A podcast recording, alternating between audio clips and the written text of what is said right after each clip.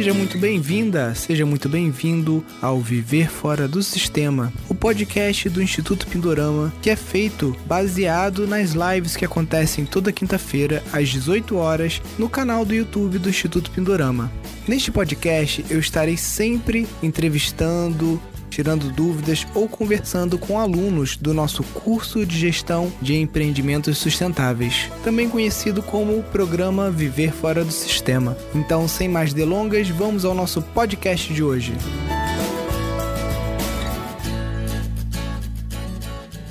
Bem-vindo a mais uma live aqui do Instituto Pidorama. Novamente, hoje a gente vai estar fazendo uma consultoria com um dos alunos do nosso programa Viver Fora do Sistema, e na live de hoje a gente vai estar falando com o Marcelo. Ele vai estar explicando um pouquinho a situação dele atual lá no sítio dele. E a gente vai tentar ajudar um pouquinho aí com o que a gente sabe. Opa, Marcelo, tudo bem? Ó, deixa eu chamar o Marcelo aqui. Opa, Marcelo, tudo bem? Opa, tudo bem? Opa, tudo bem? Ah, agora sim. Boas-vindas aí. Muito obrigado aí pela paciência também de estar participando Opa, aí com a gente. Marcelo, que é primeiro quero, tranquilo. quero te agradecer aí pelo seu apoio ao nosso projeto, né? Porque você se inscreveu lá no nosso curso é, Viver Fora do Sistema, né? O curso de gestão de empreendimentos sustentáveis. E é muito importante o apoio que vocês dão para a gente, para a gente continuar conseguindo investir na rede Pindorama, investindo na nossa produção audiovisual. Então, queria te agradecer aí pelo seu apoio de ter. Opa, de ter acreditado na nossa ideia, de ter confiado e de estar fazendo curso com a gente aí. Obrigado mesmo. Nada. Nada. Marcelo, você passou para mim um pouquinho da sua história, que você já mora aí há três anos no sítio, a localização, mas eu queria que você contasse um pouquinho de forma resumida para o pessoal, né, o que, que você faz, qual é a história desse sítio, quando você comprou, qual a sua intenção com ele. Legal. Legal. É, Boa noite para todo mundo aí, né? É, eu tô, meu, meu áudio ainda está com problema, está tá tendo retorno de eco, mas eu vou tentar continuar dessa forma. Bom, é, eu trabalho há 33 anos no mercado financeiro, né? Eu tenho 51 anos e eu sempre me identifiquei com a, com a natureza. Desde adolescente, eu, eu já, já era seguidor lá do, da turma aqui do SOS Mata Atlântica, uhum. né? Sempre fiz viagens é, é, para zonas ambientais, né? Enfim, conforme o tempo foi passando, né? Eu fui é, perseguindo cada vez mais isso, né?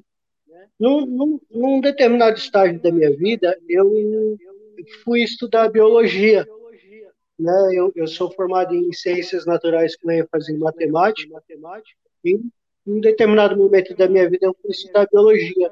Quando eu fui estudar biologia, eu percebi que eu tinha uma relação ainda mais profunda com o meio ambiente.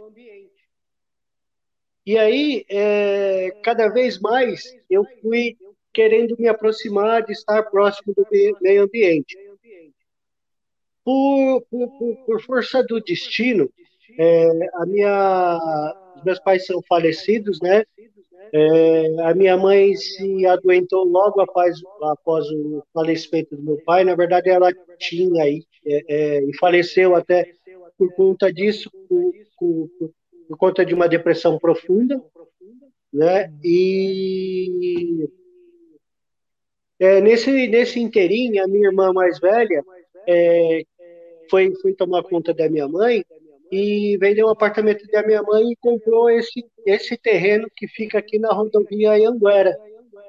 É muito próximo de São Paulo. Estou no quilômetro é, 21 da rodovia Anguera. Né? Então, eu estou praticamente dentro de São Paulo. Estou a 10 quilômetros da, da Marginal Tietê se, se é que, que, que, algumas pessoas talvez é, é, saibam, aqui é um, uma grande marginal aqui que cruza São Paulo, né? E, é, e aí, é, com o passar do tempo, eu morava num apartamento pequeno, a minha irmã comprou esse espaço aqui, né? Veio morar com a minha mãe aqui. E é, em 2017, eu acho, a minha esposa é, fraturou o braço lá dentro da instituição que a gente trabalha e ficou afastada por um bom tempo, né, do, do trabalho. Ela hoje ela não está mais trabalhando no mercado financeiro. É, e ela em casa, ela por conta da fratura, é, o condomínio que a gente pagava no, no, prédio que a gente morava começou a aumentar, ficar muito caro, chegou a 600 reais. E é um prédio de médio padrão, né? Embora ele tenha é, piscina, salão de festas, essas coisas, não é um grande condomínio. Na verdade, é um, é um prédio com é, 30 e poucos moradores, se eu não estou enganado. E aí a gente tinha também, em paralelo a isso, uma previdência privada, que por conta que, que, a gente fez por conta de trabalhar lá junto do, da instituição financeira, é, eles mudaram a regra da instituição da, da, da, previdência privada e aí eles disponibilizaram a parte deles e a parte nossa para quem renovasse essa previdência. E a minha esposa em casa, com o braço fraturado, né? é, o, o, aumento do condomínio e essa mudança de regra da Previdência, que a gente tinha uma, uma certa quantidade lá acumulada, é, dobrada por conta do, do, do, da instituição disponibilizar a parte que, ela contribua, contribuía também, a gente resolveu usar o, o, terreno que a minha irmã havia comprado, né, para tomar conta da minha mãe, para ficar junto com a minha mãe, e compramos uma, uma casa pré-fabricada e construímos aqui. Entendi. Pegamos o, a parte do terreno que era mais plana, que é a parte de baixo do terreno, né? E construímos uma, uma casa pré-fabricada e, e, nesses três anos a gente vem é, melhorando aqui a casa. É, no, no, início eu tentei fazer, pensei numa casa totalmente é, é sustentável, né? Só que eu não conhecia o Instituto Pinorama e quando eu fui ver é, o quanto mais eu ia gastar para colocar um biodigestor, que a princípio eu, eu procurei aquele biodigestor da, daquela marca lá de caixa d'água. Não lembro se é Aqualimp. Só que como a gente está na parte mais baixa do terreno, o, a gente está bem próximo do lençol freático. E se a gente fosse é, a, a, adotar aquele biodigestor lá, é, a profundidade que a gente tem aqui ia começar na água, não ia dar certo. Aí o cara sugeriu para gente fazer uma, uma fossa é, com sumidouro estendido. Então eu tenho dois, dois, dois tanques daquele, daqueles anéis lá de, de, de concreto, né? Tipo tipo poço, né? E um é onde acumula a, a, a fossa, né? E o outro é o, o início do sumidouro, que depois ele pega toda a extensão aqui da casa. É, de tal certo. forma que eu não, não despejo é, o nosso esgoto aqui no, no, no, no, meio ambiente. Pensei também e persigo é, os painéis, painéis fotovoltaicos, né? Só que aqui ficaria em média 13 mil. É, uhum. é um valor que a gente achou bem punk fazer, muito alto, e aí tinha, tem algumas melhorias que a gente, no começo, queria ir fazendo na casa ao longo do tempo, porque a gente comprou um projeto menor, melhor, a gente tem, tinha o projeto completo, mas só tinha dinheiro para fazer a casa. Então, no começo não tinha varanda, não tinha garagem, né? É, agora até a gente agregou a casa que, que era a primeira casa da minha irmã aqui, a nossa, e fez uma área de lazer, é, migrou a nossa lavanderia para a casa que, que a gente agregou, né? E com o passar do tempo, cada vez mais que eu convivo aqui, né? Sobretudo agora nesse momento de, de pandemia que eu fui acometido aí também de, de, uma, de uma depressão, né? É, eu, eu fico perseguindo uma forma de viver disso, desse espaço que eu tenho. E foi por isso que eu fui, o destino foi me levando para o Instituto Pindorama, né? E aí eu, eu resolvi fazer esse aporte na minha vida, esse investimento, comprar um, um curso de gestão de empreendimentos sustentáveis, né? Porque comecei a seguir o Pindorama e ver os vídeos, enfim. É, e agora eu, eu tô aqui nessa live para agregar conhecimento. Né? Eu não sei se, eu, se foi resumido ou não, mas basicamente foi, foi isso. Muito bom para a gente ter o panorama, até para as pessoas que estão ouvindo também. Eu acredito que muitas delas possam estar se identificando também com você, né? A gente tem até um aluno que é o, Rafael Camacho, que ele também trabalha no mercado financeiro e ele, ele é mais novo, né? Então ainda tem aquela disposição de correr para cima e para baixo. Ele montou uma granja num terreno até pequeno, uma granja de ovos. Quem não segue ele pode procurar no Instagram, porque eu sempre gosto de indicar os Instagrams do, dos alunos, porque para vocês, é, primeiro, é importante vocês conhecerem os colegas que já estão lá na frente, né? O, o, o Rafael é da turma 1, da turma de 2016, né? É, ele, ele, ele fez o um vídeo para aquele workshop, né? Viver fora do sistema, né? Isso. né? É, eu vi. É em Piracaia, acho, a propriedade Isso. dele, né? Exatamente. E é um terreno pequeno, é coisa de. Acho que é 14 mil metros. Aliás, qual é o tamanho do seu terreno? Que eu acho que não, não ah, você, você falando que o, que o terreno do. É Rafael, né? Isso. Que o terreno dele é pequeno, eu não vou nem falar o tamanho do meu. Não, fala aí. O nosso aqui, ele tem 6.800 metros, 6 mil. mas é, parte dele, é um terço provavelmente, tem, tem a área que, é, que, a gente, que já existia no, no terreno, a construção que é a casa que a minha irmã que comprou o terreno que mora. Então, em tese, tem, como o terreno é bem acidentado, e eu ocupo aqui na parte de baixo do terreno mais ou menos 800 metros, eu Sim. tenho aí em média 2 mil metros no máximo para tentar alguma coisa. Né? Não, mas está ótimo. Para explorar, é. Não, a gente já teve até live aqui com um aluno que o terreno, a área total era 2.300 metros. Tem alunos com terrenos menores. A, a, própria, não sei se você acompanhou a live com a Leila, que é uma arquiteta. O terreno dela é um uhum. terreno urbano e a área total que ela tem são 750 metros. E mesmo Não nessa área de 750, dá uma, dá uma navegada depois para trás no YouTube para você ver as últimas, as últimas lives. Essa, eu não lembro qual o título, mas é sobre arquitetura, né, urbana, permacultura urbana, né? E aí você vai é. ver é, que mesmo em 750 metros ela conseguiu fazer bastante coisa.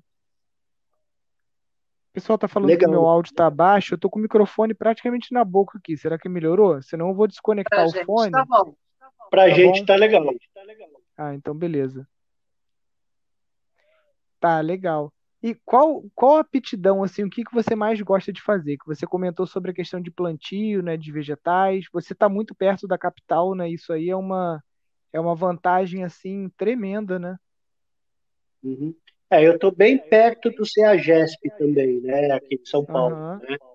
É, eu vejo talvez algumas oportunidades, né, por estar perto dele, do CEAGESP, mas assim, é, a princípio a gente tinha pensado em cabra, né, caprinocultura, porque os nossos amigos que, inclusive, voltamos de lá hoje, lá na Serra Mantiqueira, eles criam cabrito, né? É, então eles têm, tem pouquinho, né? Tem, tem uns 50. Uhum. E aí eu pensei em cabra aqui, por, pelo fato da gente estar bem próximo aqui da capital, para a gente, sei lá, comercializar queijo, leite, essas coisas. Só que conforme eu fui avançando e pesquisando, eu vi que esse tipo de animal ele é bem sensível a predador, né? Uhum. E aqui, embora eu, não, eu esteja mais próximo da, é, da parte urbana do que da, da, da, parte rural, ainda assim tem muito cachorro, tem essas coisas, e eu teria que, eu, eu concluí que eu teria que fazer um investimento um pouco alto para cercar esse espaço ainda aqui pequeno, e aí eu descartei a questão da capinocultura. Sim. Mas é, é, fazendo aquele, aquele a implementação lá, a introdução do curso lá com o Tomás, Tomás né?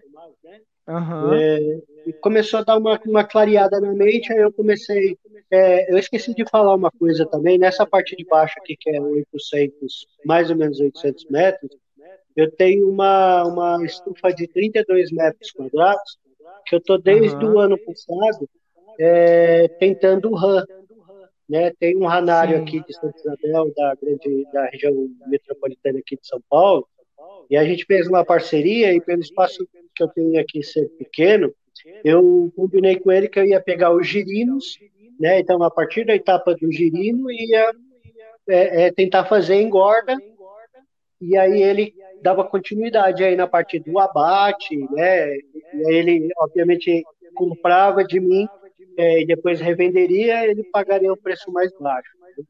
Uhum. Só que é, a gente teve algum, alguns contratempos, primeiro com a parte do manejo, né? Eu, é, é experiência zero, né?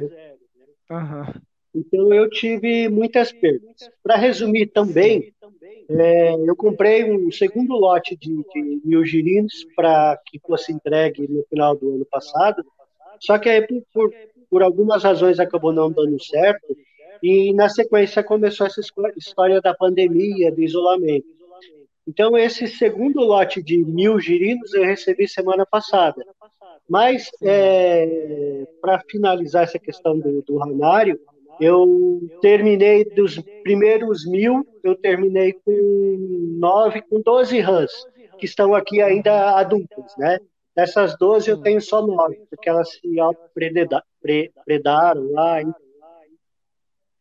mas agora eu estou recomeçando com esse Hanari para tentar é, é, agregar. Né? Eu, quando eu digo que eu, que eu quero viver nesse espaço, eu não quero é, comprar carro zero, eu não quero ser milionário, não quero ser nada. Eu só quero é, ganhar um pouquinho para ter uma certa tranquilidade, a princípio como complemento de renda, né? Enquanto eu estou no banco, né? Apesar que a gente não sabe o que vai acontecer depois que essa pandemia já está dando novos rumos aí para toda todos os setores da economia, né? Sim. Mas é, eu pensei também é, em muda, né? Seja de, de, de, de é, hortaliça, seja de é, é, flores é, paisagísticas, né? No fundo aqui da, na frente, no fundo do terreno, mas na frente, de frente para minha casa, eu tenho uma plantação bem grande de papiro, né, que é uma, uma, uma, uma planta muito utilizada para paisagismo, para casamento, festas, essas coisas. Né? Uhum. Eu pensei também em explorar o papiro. Eu tenho também uma quantidade aqui, em média, de 15 a 20 é, pés de banana já produzindo, né? que de todos que eu já que eu tirei daqui, eu é, distribuí na família, né? Não, não, utilizei, não comercializei, não nada. É, então, é, seria tentar explorar essa questão das bananas, do papiro, a rã, que eu estou aqui é, recomeçando para ver se eu melhoro o manejo. Uhum converso com outros produtores de RAM também, para ver se eu consigo agregar conhecimento, pegar dicas, essas coisas. Sim. E eu, eu acho legal. Eu acho também legal a questão da galinha poedeira, né? Que é do, do colega lá de Piracaia. Eu acho que, que é uma ideia bem legal também. E, no geral, eu queria é, usar esse espaço que eu tenho com, com essas fontes que eu tenho, né? Eu moro perto de, um, de, um, de uma um riachinho que passa aqui, tem uma, uma, uma nascente aqui no, nos terrenos de trás aqui de onde eu moro, que passava um riozinho. Uhum. Só que quando teve a construção do Rodanel aqui, né, em São Paulo, para reduzir o número de caminhões lá né, nas marginais, né, ele interferiu bastante nesse, na, na, nascente desse córrego. Então, hoje tem a nascente, mas passa um volume é, pequeno de água. Né? Mas eu acho que é uma, uma, uma, uma alternativa também para explorar, explorar. né? Então eu tenho bastante umidade aqui, é, eu moro no vale, né, que tem, tem montanha a volta toda. Então a umidade aqui é terreno? Então, a, aqui embaixo deve dar 900 e lá em cima deve dar 40. Bater 940 e aqui 900. Legal. Então também estou tô, tô vendo aí aprimorando a questão do shiitake, né? Eu já até me antecipei lá no, no curso e, e, e, já assisti às aulas lá com o colega lá que, que produz cogumelo, né? É, aí eu vi que eu paralisei porque eu já ia na, na largada, eu já ia atrás disso. Mas aí eu dei uma paralisada porque eu não tenho eucalipto aqui no, no meu pedaço, né? Uhum. E precisa, o eucalipto ele precisa ser recém-cortado, né? Por causa da seiva, são acho que 72 horas. Então eu preciso caçar aqui é, é, alguém com eucalipto para ver se o cara é. consegue me fornecer uma parte. Então, vamos e lá. depois comprar o mistério para começar a inoculação, né? É, você, o pessoal aqui do Rio faz essa história da inoculação da tora porque acaba sendo mais barato você comprar os sacos com as cavilhas e aqui no Rio, é, Minas também tem muito eucalipto plantado, infelizmente. E aí então, por exemplo, vem uma caixinha do Sedex para mim de São Paulo com cinco sacos de cavilha. Cada saquinho desse parece um pacote de um quilo de arroz, mais ou menos o tamanho, então um saco pequeno. E com esses cinco sacos eu inoculo aqui, vamos botar aqui, sei lá, é, 100, 200 toras, tá? Agora, para você que está em São Paulo, você está a poucas horas de produtores de blocos de shiitake. O pessoal aqui do Rio que, que trabalha com bloco, eles compram em São Paulo.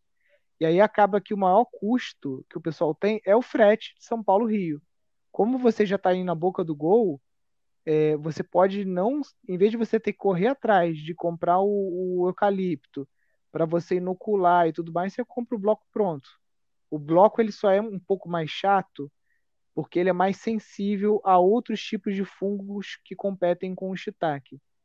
Então ele pode dar o bolor e é, você precisa de uma asepsia melhor do ambiente de frutificação do shiitake, enquanto que a tora basta você colocá-la no mato lá de qualquer jeito que ela vai vingar, né? Então, só estou te passando isso porque é uma, é uma informação para você avaliar. No curso a gente não fala de bloco, porque como a produção no Brasil de blocos, basicamente é, ousaria dizer que 90% é São Paulo, não tem outros estados que, que fazem isso. Né? São Paulo teve uma colonização japonesa muito forte e os maiores especialistas em shiitake estão no, no seu estado aí. Então, como o nosso curso é para o Brasil todo, a gente ensina a técnica da tora, porque o saquinho de micélio ele pode viajar até para o Acre, tranquilo, de Sedex, né? Dois, três dias está lá. E eucalipto tem no Brasil todo, né? Então, qualquer lugar que, que não passe a temperatura, falei Acre aqui, mas falei, falei besteira, porque a temperatura média ela não pode ser alta, né? Então, um local como Acre, que a temperatura é 40 graus, a pessoa vai ter que climatizar a área de produção de shiitake e aí acaba que o custo vai ser muito elevado, né? Ah, tem produtores que fazem isso, né? O cara monta uma estufa climatizada, coloca lá os painéis solares, coloca ar-condicionado. Então, é um investimento de longo prazo, mas, por exemplo, para a região norte, onde o shiitake às vezes, às vezes não é um cogumelo que tem muito no mercado, e aí é, ou vem tudo de São Paulo, de caminhão e tal, você às vezes tem a vantagem de você produzir no, no local, isso pode te dar uma vantagem competitiva com relação a, a cogumelo que vem de outros estados, né? Mas é, vamos, vamos abrir um pouquinho o leque, porque eu gostei muito aí da sua fala. Eu percebi que você é um, é um permacultor nato, porque o permacultor é. ele é ele é um generalista, ele não é um especialista, né? E você gosta de várias coisas, o que é muito legal, entendeu? O, que a gente, o que a gente ensina no curso é você fazer um, um empilhamento de modelos de negócio. Em vez de você trabalhar, ah, vou trabalhar, por exemplo, eu conheço aqui na minha região uma pessoa que trabalha só com RAM. O trabalho dela é RAM. Ela tem uns 400 a 500 metros quadrados de estufa, pra você ter ideia, tem estufa só para produzir larva, tem estufa para as fases diferentes da RAM, né? e ele só trabalha com RAM, ele é um especialista. E você, é, eu acho que, como você tem uma mente e uma aptidão mais generalista, eu acredito que o, o negócio principal para você, o modelo, seria o CSA. Você chegou a. Você conhece essa sigla, sabe do que se trata? Já chegou nessa Não. aula? Não. Tá. Deixa eu te contar uma história, então, é, para você entender o que, que é o CSA. CSA é uma sigla em inglês que é Community Supported Agriculture, que seria traduzindo uma agricultura que ela é, é patrocinada pela comunidade, tá?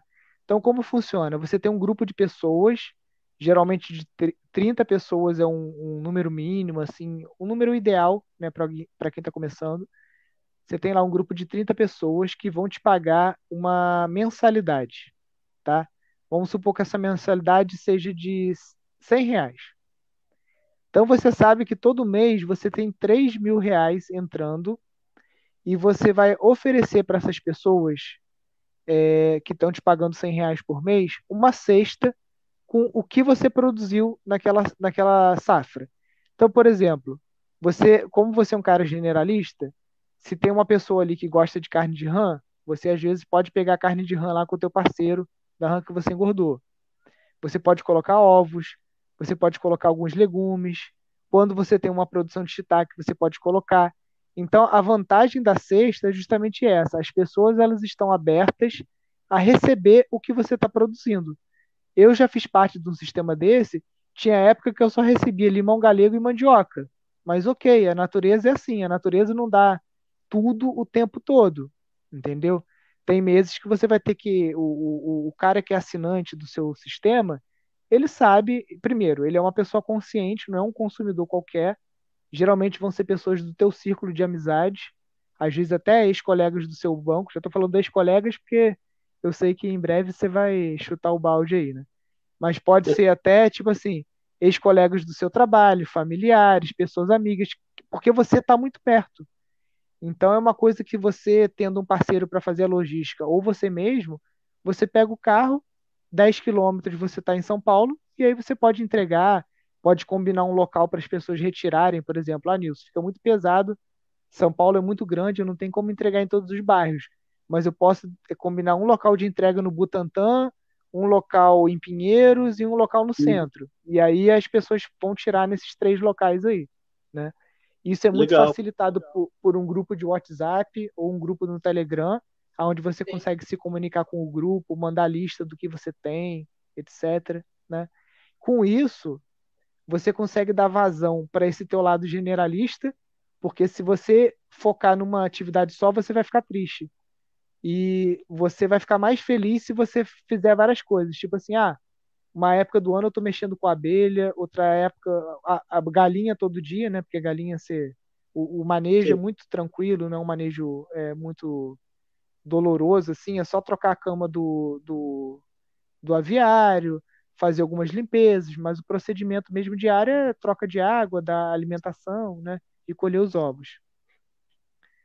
É, eu apostaria, já que vocês têm essa ligação com os animais, já considerou cabra e tudo, é, eu consideraria talvez uma, uma pequena granja, não precisa ser muito grande, isso você tem que fazer, você tem que o seu, o seu terreno é pequeno.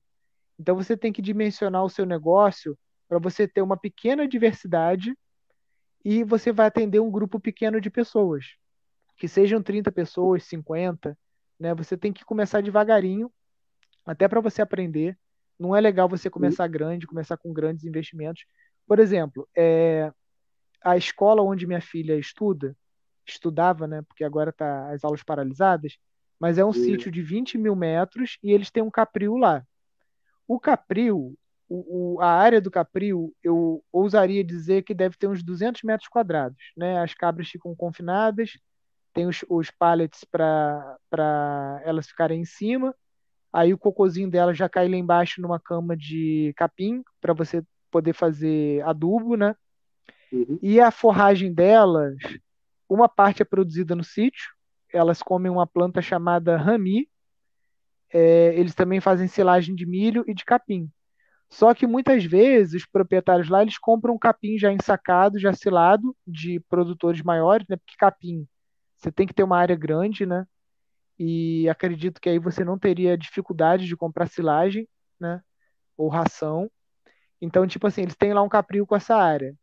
Então, é, é uma atividade que ela pode acontecer sim num espaço pequeno, só que como você mesmo observou, ela requer um investimento.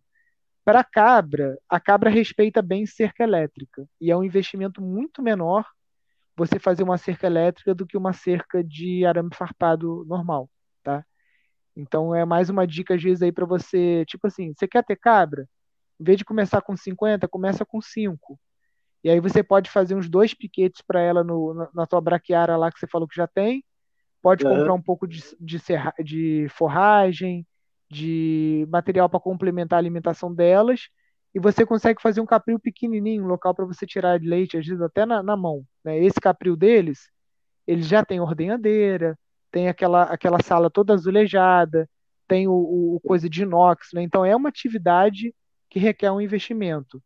Se você também navegar aqui no YouTube, você vai ver que a gente fez uma live com a Grazi, que é lá de Paraty, e ela tem um capril, ela produz queijos e tal. Só que o sítio dela é maior, ela tem bastante capim lá, tem bastante cabra e é um investimento alto. Então, o capril no seu cronograma, ele entra talvez lá na frente, quando você tiver numa fase de fazer um reinvestimento no, no seu sítio. Né?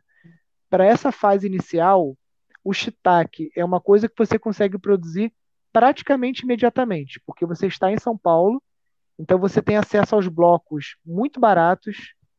É, a última vez que a gente cotou, estava em torno de 4 a 5 reais o bloco, tá? É, tem até mais Deixa... baratos dependendo da quantidade. Posso te interromper nessa parte do, Pode. Melo? Eu, eu já comprei um bloco também. É que você uhum. falou que eu, eu, sou generalista. Eu peguei e comprei esse, esse ano passado, enfim, um, um, um bloco só para ver se virava, para testar. Vou comprar para ver o que, que acontece, né? Sim. E aí é, acabou que eu não fiz aquelas batidas, provavelmente eu não dei aquelas batidas, a quantidade que devia fazer certa, na hora que ele, que ele, que ele que eu recebi aqui, né? Sim. E, e aí eu deixei ele no, num ambiente aqui que é muito quente. Provavelmente, talvez eu não tenha batido do jeito que ele estava esperando, né? ou talvez o, o clima da, da, porque eu deixei dentro de casa, mas é quente. Aqui onde eu moro, apesar de ser é, bem fresco, bem úmido, é, quando é frio é frio, quando é calor é calor, né? Sim. Então é, não deu certo. E aí se eu fosse, que nem você está dando a dica, putz, se eu fosse você, eu já ia atrás dos blocos aí, mas é, é, e a questão da temperatura para que, que, porque tem que ter lá é, uma temperatura média lá, X, para que ele, né, e, e, como você falou, eu não posso colocar isso ao ar livre, né, não, não é igual, igual a cora, né. O que, que, que, que você sugere? Que eu, que eu, de que forma então, eu poderia superar isso? Vamos lá, eu não sou um especialista em blocos de cogumelo, mas eu tenho algumas informações, tá? Primeiro, é, você tocou num ponto certo aí, temperatura e ambiente.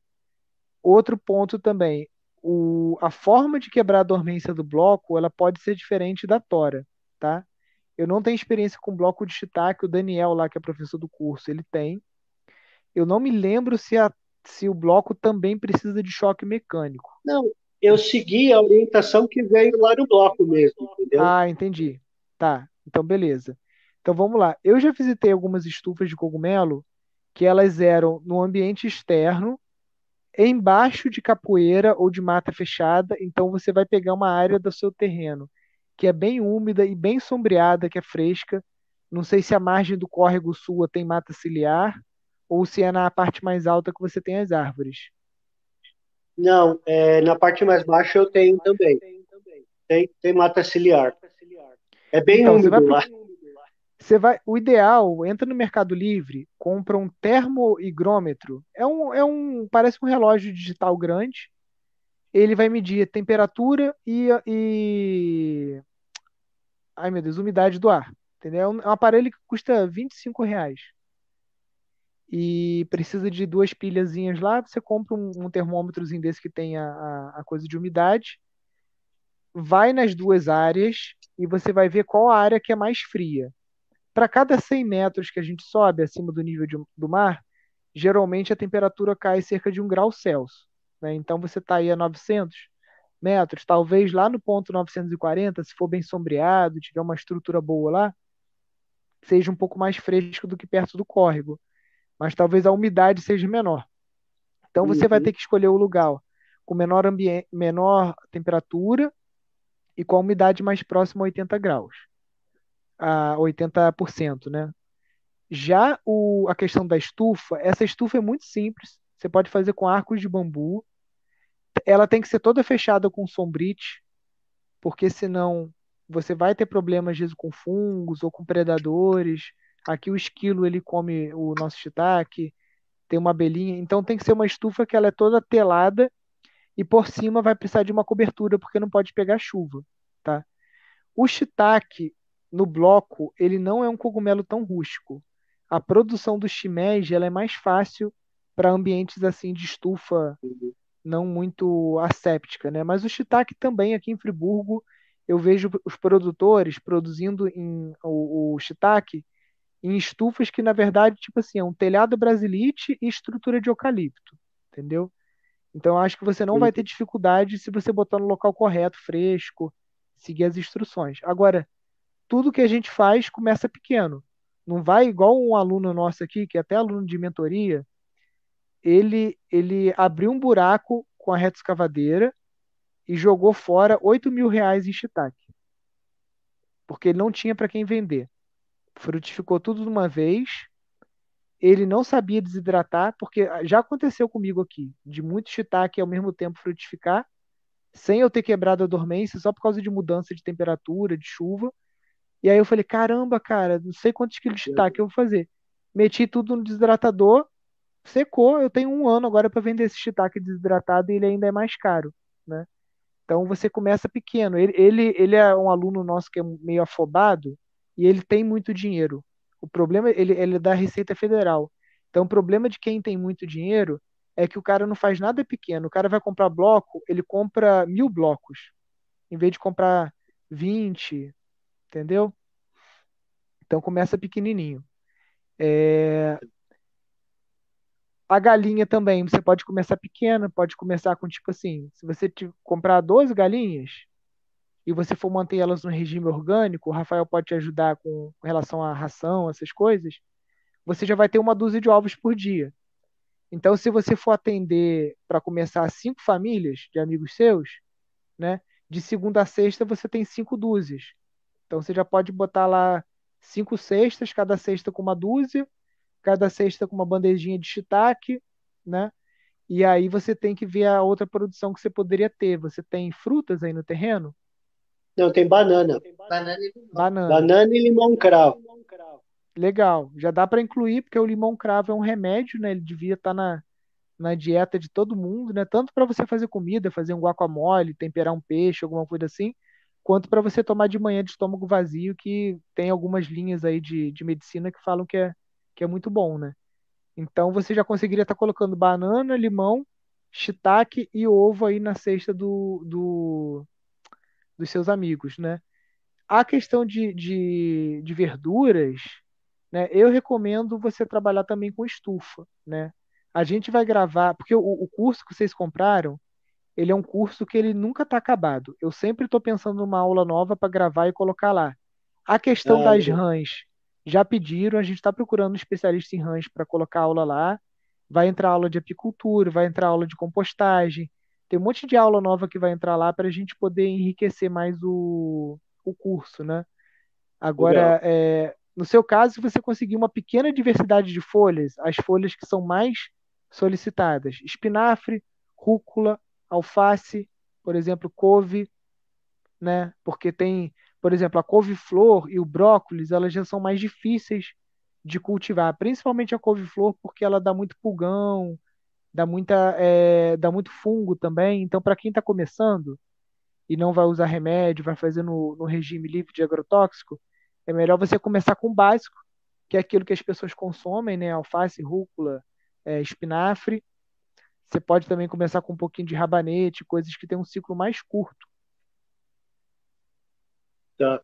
É, aqui do lado do, do, do terreno tem um produtor né, de, de agricultura convencional, né? Então, ele produz aqui, vende na feira.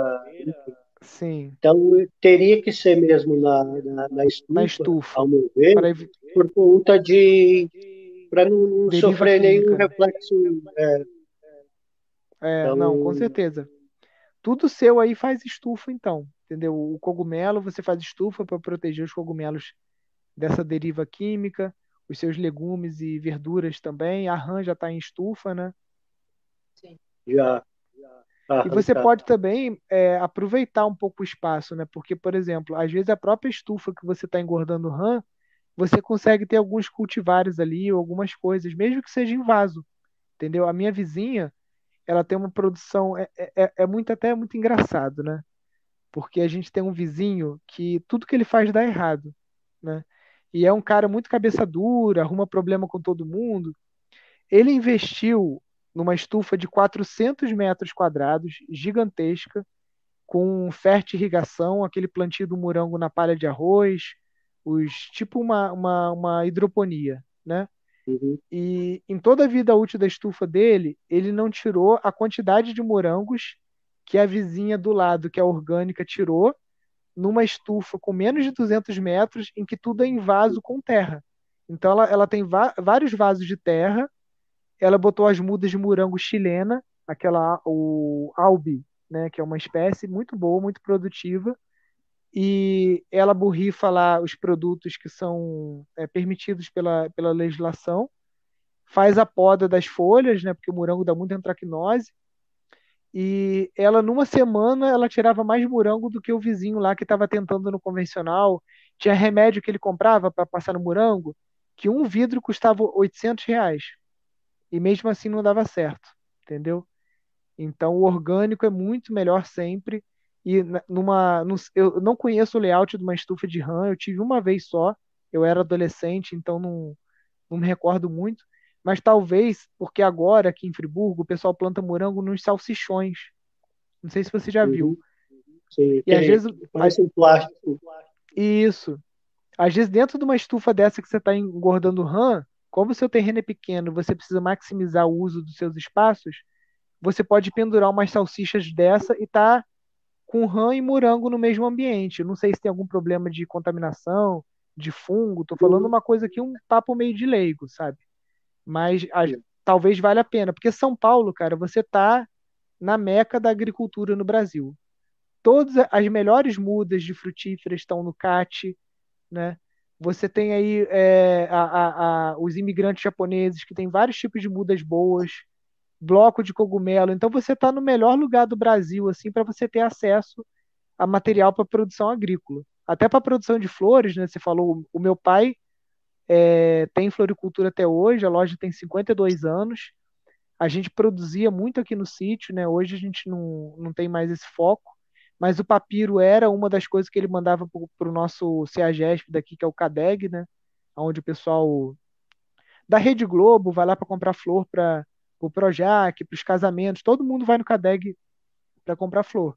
Então ele mandava para lá o papiro, é, o pessoal estava comentando aqui no terreno úmido, né? Ele plantava o lírio, o, aquele lírio branco, o lírio da paz, ele plantava antúrio, que são flores rústicas, né? A helicônia vai muito Sim. bem em terreno alagado, né? Hum. Então, como você está muito perto, né? O, o, o CEAGESP é, é comércio de flores também, né? Também. Também, também né? Então, então você pode estar tá, o, o, é uma coisa que tipo assim não vai significar muito às vezes na sua receita, mas paga uma gasolina, entendeu? Paga um saco de ração, né? Porque o papiro ele não é uma, uma planta que tem um, um valor de mercado muito grande, mas já te ajuda, entendeu? Se você bota uma helicônia também, é, o, o, o, o negócio, essa, essa diversidade de coisas, ela vai te ajudando. Então, é o papiro, é a rã que você está engordando, é o morango, é o ovo, é o shiitake, e com isso você pô, Nilson, agora o shiitake não está muito bem, tá bom, mas eu estou colhendo morango.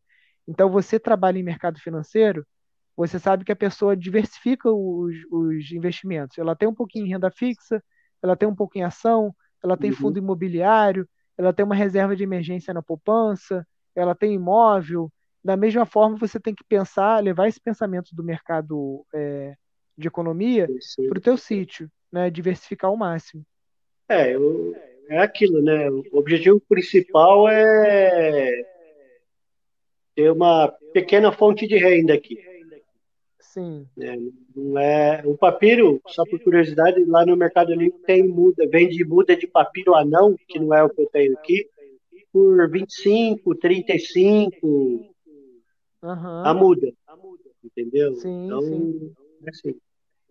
Não, é, é, esse ponto das mudas que você falou, para o pequeno produtor, esse ponto das mudas é assim, é um, é um pote de ouro. Para você ter ideia, a gente é, vai pintar um monte de gente aqui querendo muda de bambu só porque eu estou falando isso, mas já vou explicar. As mudas de bambu que a gente faz, a gente só vende para os alunos que vão lá no Pindorama no curso de, de construção com bambu. Eu não mando muda pelo correio e tal, por quê? Porque a muda que eu faço é num vaso de 5 litros. Né? O bambu gigante ele precisa de um pouco mais de raiz. Então a gente faz a muda grande, fica um ano enviverando ela para garantir que o aluno que vai botar aquela muda no carro, que vai levar de avião, como alguns alunos nossos, chegue no sítio, plante na época das chuvas e que aquela muda vai prosperar e vai vingar, né? Mas muda a gente vende de 25 a 50 reais. Então você vendeu 10 mudas, é 250 pila que você bota no bolso. Né? Uhum. O, o Estevam, que está aqui na, na live, aqui, que é vizinho, ele me vendeu umas mudas de araruta que eu estava procurando. Né? Ele me vendeu cada muda 10 reais. Então, para você ver, é um mercado que as mudas de mirtilo do Pindorama, e que eu falei que eu comprei 300, as primeiras é, 10 mudas que eu comprei, eu comprei no Mercado Livre. Eu paguei lá 25, 30 reais em cada muda, entendeu? Então é uma coisa, tanto muda quanto semente, que você pode fazer. É uma coisa que é gostosa, né? De você trabalhar, de você ir lá molhar as plantas todo dia, ou de você automatizar essa irrigação para uhum. ficar um pouco mais despreocupado. Mas é isso, no Mercado Livre você consegue vender essas mudas, a muda do papiro, muda de flores, né? É, eu, eu fico imaginando que, que, você dá várias dicas, né? Outra dica que você deu numa da, das lives ou dos vídeos que eu assisti foi a questão do da ecodidático, né? Você tem um espaço ah, aqui sim. ecodidático, né? É, também é uma coisa que eu pensei. É, pensando grande, eu penso em fazer uma construção também aqui, é, toda sustentável, né? Que certamente é o que vocês têm no Pindorama. É, uhum. Obviamente é a médio e longo prazo, né? Eu Sim. até é, não sei se, se, é oportuno, mas a questão de, de, de, de qual que é o critério para se tornar uma, uma estação semente do Pindorama. Uhum. É, o primeiro, o primeiro critério, assim, basicamente o único, é você ser aluno do curso de gestão. E aí a gente está a gente tá demorando um pouquinho para liberar o formulário, porque a gente está formatando ele de uma forma diferente agora, o processo seletivo. É, a gente envia o formulário para todos os alunos do curso, que hoje são em torno de 500, e aí a gente analisa, tem um comitê aqui que tem pessoas do Pindorama e até de outros órgãos de, de permacultura que fazem parte da rede. A gente analisa e a gente seleciona os empreendedores, os espaços que a gente acha que tem mais potencial para a gente trabalhar naquele ano. Né? A gente agora vai começar a trabalhar isso de uma forma mais forte, né? porque a gente trabalhou em 2016 um primeiro grupo semente de estações, e aí, é, por coisas da vida, a gente acabou focando muito na questão dos cursos presenciais, a gente abriu um restaurante e a gente desviou um pouco o foco da rede Pindorama.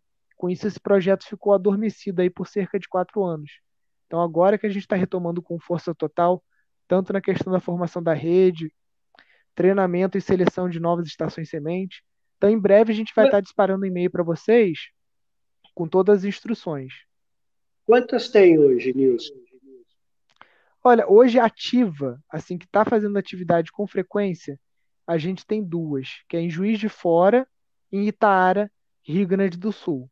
As outras estão em estado, tipo assim, é, duas tiveram filhos, né? A Rael é. da Ajuda, a Iana, e que tá até lá no vídeo lá, ela deu um pause, ela, a gente rodou lá alguns cursos de agrofloresta e tal, e aí ela teve um casal de gêmeos, e aí parou tudo.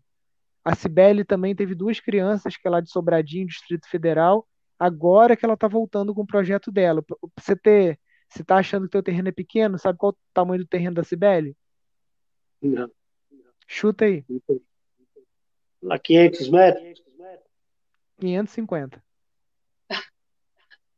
E é uma estação semente. Ela está fazendo uma casa toda bioconstruída, toda ecológica, toda com tijolo de, de adobe, taipa de pilão.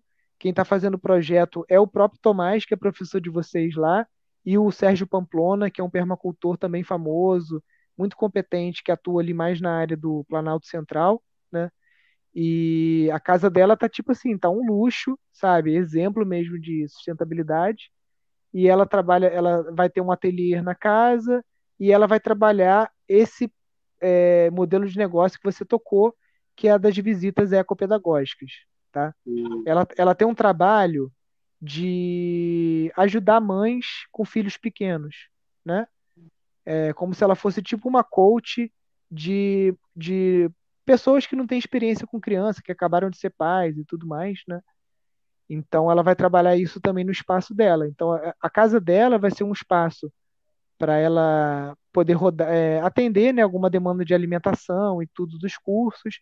Ela está fazendo um ateliêzinho também com cadeiras e tudo para o pessoal sentar, ela poder dar as palestras dela.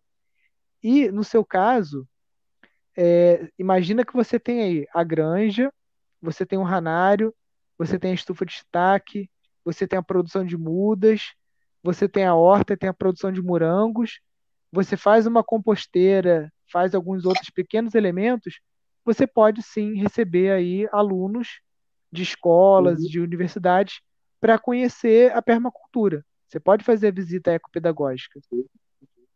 É porque é impressionante a, horta do vizinho aqui, é, sei lá, deve ter uns 300 metros quadrados, enfim. É, Impressionante como as pessoas vêm aqui procurando eles para comprar, né? E querem subir lá. Às vezes tinha final de semana antes da pandemia que vinha família com criança, tudo, e pedia para ir lá no morro, lá ver a horta do cara como que era. Uhum. Então, assim, tem, também vejo bastante oportunidade nisso. É tudo questão Sim. de explorar, né? É, a gente estava até comentando hoje, voltando lá de, de Minas, né? Quantas pessoas aqui em São Paulo que, por conta da pandemia, ficaram é, confinadas aí num, num, apartamento de 50, 80, que seja, metros quadrados, com filho, tudo, e queria ter um espaço que nem a gente tem aqui, que não é grande, é um espaço pequeno, né? Mas tem um quintal, tem uma fonte, tem cachorro, tem grama, tem bananeira, enfim. É, quantas pessoas gostariam de ter, né? A gente já, já tenho contato com amigos que falaram, nossa, eu estou aqui de home office, nesse apartamento, aqui é o apartamento do Batisol, e vocês Sim. com esse espaço, porque eu em home office agora estou de férias, né?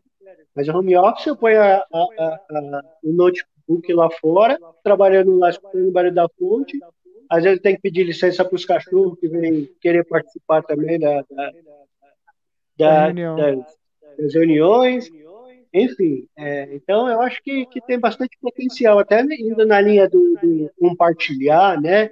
Que é a, um do, do, dos pontos lá da, da, da questão ética da, da, permacultura, né? De repente, eu, eu vejo quantas pessoas têm interesse em virem aqui, né? Se oferecem, oh, vamos aí fazer um churrasco, não sei o quê. Mas é, as pessoas são carentes de espaço assim de natureza, né? E como é só eu e minha esposa, porque minha filha é, é, já não mora com a gente mais, né? As pessoas se oferecem para vir aqui, pra, até para passar, passar o final de semana. Então a gente vê bastante oportunidade, né? E até por isso que eu entrei, estou me aprofundando nessa questão da permacultura, né? Porque é, é, melhor você ter uma qualidade de vida é, vivendo aqui, no, no, pegando trânsito, nada, do que você ter um, de repente um salário que é um pouco melhor, e só que passa mal, né? Enfim, não quero nem entrar muito nesse mérito aqui.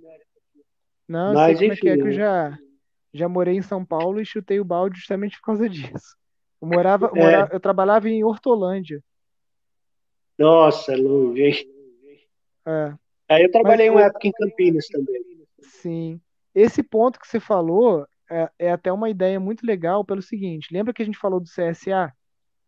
Sim. Das cestas e tudo mais? Sim. Você, sim. Pode, você pode inverter a logística. Em vez de você ir para São Paulo levar, a pessoa pode ir aí sim. e fazer tipo o colhe pague. A pessoa quer hum. ovo, ela vai, no, ela vai no galinheiro, pega o ovo, bota legal. na cestinha, ela colhe o morango, ela colhe o shiitake, isso aí para ela vai ser uma atividade lúdica, um passatempo, um hobby. E tipo assim, se você tá a 10 quilômetros de São Paulo, a pessoa pode ir aí passar o dia e voltar para casa. Você não precisa se preocupar com, com dormitório. Com Eu, logística, se você, né? com logística. Se vocês têm, têm algum gosto assim, por culinária, como a gente tem, você pode ter, tipo assim, refeição. A pessoa ir aí comer coisas que são do sítio. Então ela vai comer o shiitake daí, vai comer a rã daí, vai comer o, a, uma sobremesa de morango com um queijinho de cabra. Essa é, era a nossa intenção. Essa é a intenção. Sim. Porque ela, ela é, agora por conta da pandemia, ela paralisou, mas é quase nutricionista, né? Ah, legal. É, então. É... E cozinheira, porque eu estou fazendo um curso de culinária também. Ah, então. Tá, tá com a faca e o queijo. É, tem tudo a ver. Vem de encontro ao, ao, que a gente é, queria, né? E outra coisa também, você está muito perto de São Paulo, então vocês podem ter parceiros nesse empreendimento que não moram no hum. sítio, mas por, vamos imaginar que você duas vezes por mês você faz um evento aí no sítio que é um almoço no domingo, as pessoas colhem, tananã, tananã. É, é, as pessoas que vão te ajudar, porque, tipo assim, para vocês dois fazerem tudo, é pesado, é puxado, entendeu? mas Sim. vocês estão muito perto da cidade. Então, da mesma forma que os clientes podem chegar, outros parceiros que não. E aí, sem pensar em funcionário e tal, pessoas que são, às vezes, tipo assim, sócios no risco, entendeu? Se o evento tem 50 pessoas, está bom para todo mundo, maravilha. Se tem 10, está bom também. Uma pessoa que vai tá ganhando junto com vocês, está ajudando, está de voluntário, entendeu? Tem muita gente. Eu acho que iria, tipo assim, ah, eu vou ficar na cozinha picando legume aí para te ajudar só porque eu quero sair de casa, quero estar num ambiente uhum. diferente, né? Legal. É, é. E, é, e, e, é agradável também, né?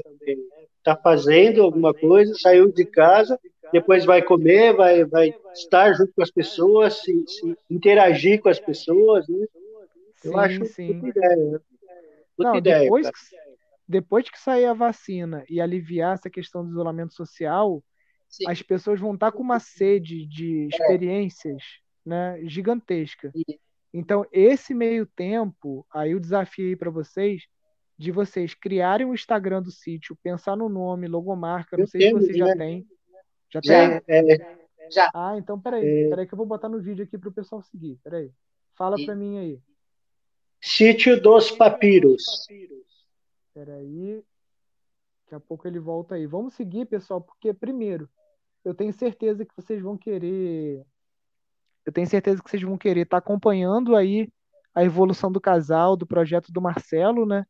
Então é legal a gente ver a live e depois seguir o Instagram do pessoal para ir curtindo, compartilhando, né? Dando aquele apoio que a gente precisa dar para os projetos. Deixa eu botar o Marcelo de novo aqui que ele voltou. Desculpa aí, hein? Não, tranquilo. Ó, o pessoal tá falando seguindo aqui. Vamos lá, pessoal, seguindo aí Sítio dos Papiros.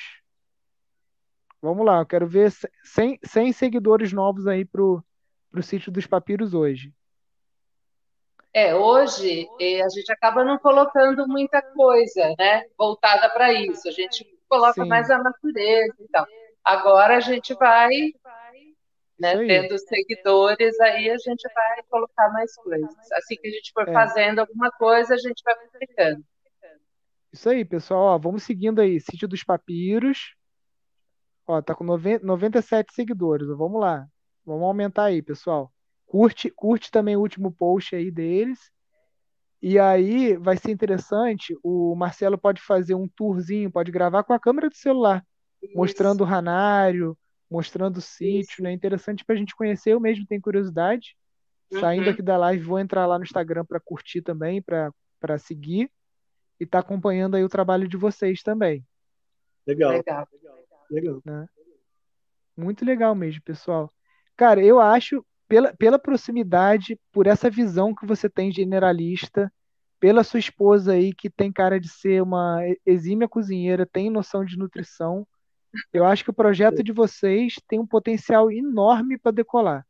Enorme, porque vocês estão muito perto da cidade, estão no estado que você tem facilidade de conseguir qualquer tipo de muda. Por exemplo, se você quer a muda do morango chileno, você vai conseguir em São Paulo, porque chega tudo pelo porto ali, chega do, do Chile. Você tem os blocos aí de cogumelos, você tem a, a assistência técnica em São Paulo, a, a CAT, que o o Dória está querendo fechar, né, um dos, dos centros de referência em assistência técnica agrícola. Então, aproveita enquanto ainda existe, enquanto o pessoal não detona, porque lá você tem ótimas mudas, ótimos técnicos que prestam um trabalho excelente, de qualidade. Muitas mudas aqui do Pindorama, eu saí daqui do Rio para ir em São Bento do Sapucaí, em São Paulo comprar muda da CAT.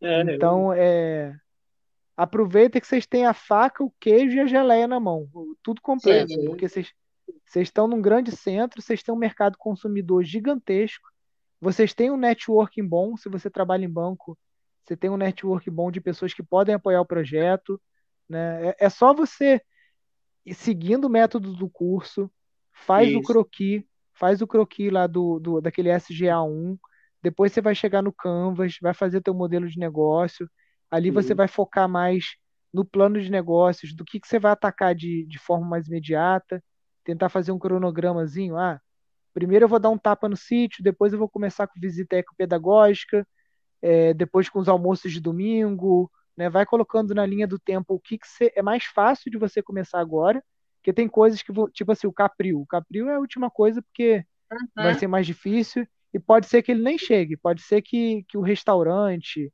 o PEG paga, essas coisas emplaquem tanto que você até, ah não, vou ter, sei lá, duas, três cabras só num piquete aqui, só para as crianças que vêm é, se divertir, conhecer, tirar um, fazer um pouquinho de um queijinho ali só para ter uma sobremesa, uma coalhada, alguma coisa assim, porque a gente sempre fala que quanto mais valor você agrega ao seu produto, mais receita ele traz. Então imagina que você pegar os seus produtos daí e vender isso como uma refeição. Uma refeição Sim. de domingo, fácil, fácil, o pessoal vai pagar aí, tipo assim, prato feito, suco e sobremesa, 50, 60 reais fácil por cabeça, até mais. Sim. Entendeu? Sim. Sendo de uma boa precedência e tudo. Então você não precisa ter 50 cabras. Se você tiver três cabras, o leite de três cabras, você consegue fazer uma ricota, uma coisa para atender uma torta, uma sobremesa, que é para um grupo de 20 pessoas. Uhum. E vai te dar o mesmo rendimento do que se você tivesse 50 cabras e fosse vender não sei quantos litros de leite no varejo, entendeu? Sim. É, é mas a ideia é essa mesmo. Me, me perdoa que, que eu não guardei o nome da sua esposa, Marcelo. Celi, C-E-L-I. Celi, você conhece o um movimento chamado Slow Food? Sim. Conhece? Então, vocês podem estar credenciando o teu espaço aí no Slow Food porque aí você já ganha uma puta visibilidade, porque o site deles indica e tudo mais. E vocês praticarem esse slow food de uma permacultura urbana, do cogumelo que é cultivado, porque vocês estão numa área que é considerada periurbana, né? Então, dá uhum. para considerar a permacultura urbana. Então, você ter, ah, eu tenho uma, uma, uma, uma sobremesa, uma coisa aqui que tem tantos por cento de ingredientes que são aqui do sítio, entendeu? Um, um, a casquinha do limão cravo cristalizado é uma delícia para botar em cima de sobremesa, né? Então tem um monte de coisa que dá para fazer. O, o negócio de vocês é que o que assusta é quando você olha, você vê assim, caraca, tem muita coisa para fazer, tem um mar de possibilidades. Então, usa a ferramenta do Canvas que tem lá no curso, pega uma cartolina, bota no escritório de vocês ou na sala, sei lá, o local que vocês estão mais tempo, pega os bloquinhos de post-it e começa a botar isso para todo dia você ver, olhar, reorganizar o Canvas e começar a fazer soluções pequenas e lentas, uma coisa de cada vez, e aprendendo, comprando 20 bloquinhos de shiitake, faz uma estufa pequena com sombrite plástico, só para você testar. Compra o teu uhum. higrômetrozinho lá para medir a umidade, a temperatura. Vai devagarinho e vai postando no Instagram para a gente dando feedback. Posta também lá no grupo de alunos do Telegram. Tá bom? Pessoal, para quem, quem chegou agora, curtindo aí, seguindo o Sítio dos Papiros, tá nos comentários aí. É, a live vai ficar gravada, tá, gente? Quem quiser depois encaminhar essa live para os amigos, pode encaminhar, só clicar no botão compartilhar. Dá para você pegar o link do YouTube e também compartilhar no WhatsApp, onde vocês quiserem, no Facebook, tá? Seguindo o sítio dos papiros. E eu acho que é isso, pessoal. Eu queria agradecer aí para todos, agradecer a Celi e o Marcelo pela disponibilidade. Espero que a live tenha motivado vocês e clareado um pouquinho o caminho aí a seguir. Com certeza. É sempre encorajador falar com você, né? Porque é, você já colocou um pouco da sua história lá, que de certa forma tem uma correlação com a minha, né? É evidente que em momentos de, de vida diferentes, né? É, e, e, é sempre motivador falar com você e, e, até mesmo as conversas que a gente vê lá no grupo do Telegram. Essa semana eu fiquei é, porque eu fiquei lá no interior de, de Minas Gerais então eu nem sei como que tá, porque eu cheguei hoje, não tinha sinal de internet onde eu estava, nada, né? E aí eu cheguei hoje, só tô é, revisando as coisas aqui, dando pouco de atenção para os cachorros também que eu tenho. É, mas eu estou um pouco desatualizado das conversas lá do Telegram. Mas eu também quero me colocar à disposição para as pessoas, é, é, indo em linha do que a gente está falando aqui.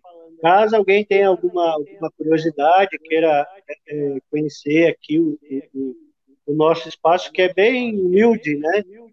Mas tem bastante amor aqui. Né? Então, na linha da permacultura como filosofia de vida, né? É, eu acho que é legal a gente compartilhar essa questão do, do sentimento também, né? É, até porque, é, estando aqui dentro de São Paulo, é, parece que aqui é tudo muito, muito mecânico, né? E é justamente é, o que a gente persegue, né? Quando tem lá a chamada viver fora do sistema, é justamente a gente persegue sair da engrenagem, entendeu? Fazer com a engrenagem, a nossa engrenagem funcione de acordo com o nosso tempo e não de acordo do sistema, né? Então, é isso aí, eu estou é, à disposição também aí. Fico muito feliz de estar fazendo esse curso. Estou é, é, entrando numa nova fase da minha vida, estou recebendo bastante apoio da, da minha família, dos, dos amigos próximos. tenho certeza que, que vou continuar prosperando porque o universo conspira a nosso favor. Né? Com certeza, ainda mais quem está preocupado com o meio ambiente, com cuidado com as pessoas, em partilhar os excedentes, né? Isso aí, o universo ele ele retorna. Com certeza, eu sou um exemplo disso, né? Porque o, quando eu comecei lá no sítio, eu tinha pouco dinheiro e tudo, e a gente vai fazendo tanto bem para as pessoas que hoje o universo ele está assim é, sendo muito generoso com, com a gente aqui no instituto, né? A gente está conseguindo realizar uma série de sonhos, de melhorar o nosso espaço para quando a gente for reabrir e graças ao, ao, apoio de vocês, né? Sem o apoio de vocês seria impossível a gente estar tá fazendo isso. E é com muito carinho que eu dedico meu tempo a vocês. Como eu já expliquei, a gente vai estar com o estúdio lá no centro essa semana que vem, a gente conseguiu uma professora Waldorf que vai morar lá no Pindorama. Ela fez o teste do coronavírus, deu negativo, então ela vai entrar lá. E aí, com isso, vai, vai liberar o papai aqui para conseguir estar tá mais com vocês. Então, eu vou avisar na lista de e-mails, mas provavelmente a gente vai ter duas lives por semana. Não vai ser mais só quinta-feira. A gente vai ter dois dias. E aí, eu vi que tem um monte de pergunta aqui nos comentários. Hoje eu não vou conseguir responder que eu prometi para minha esposa que a live ia ter uma hora e meia, a gente já está quase chegando quase lá. E também eu estou fazendo do celular, aqui fica muito ruim de ler os comentários, a interface ela é reduzida, mas o objetivo da gente ter duas lives por semana é uma live.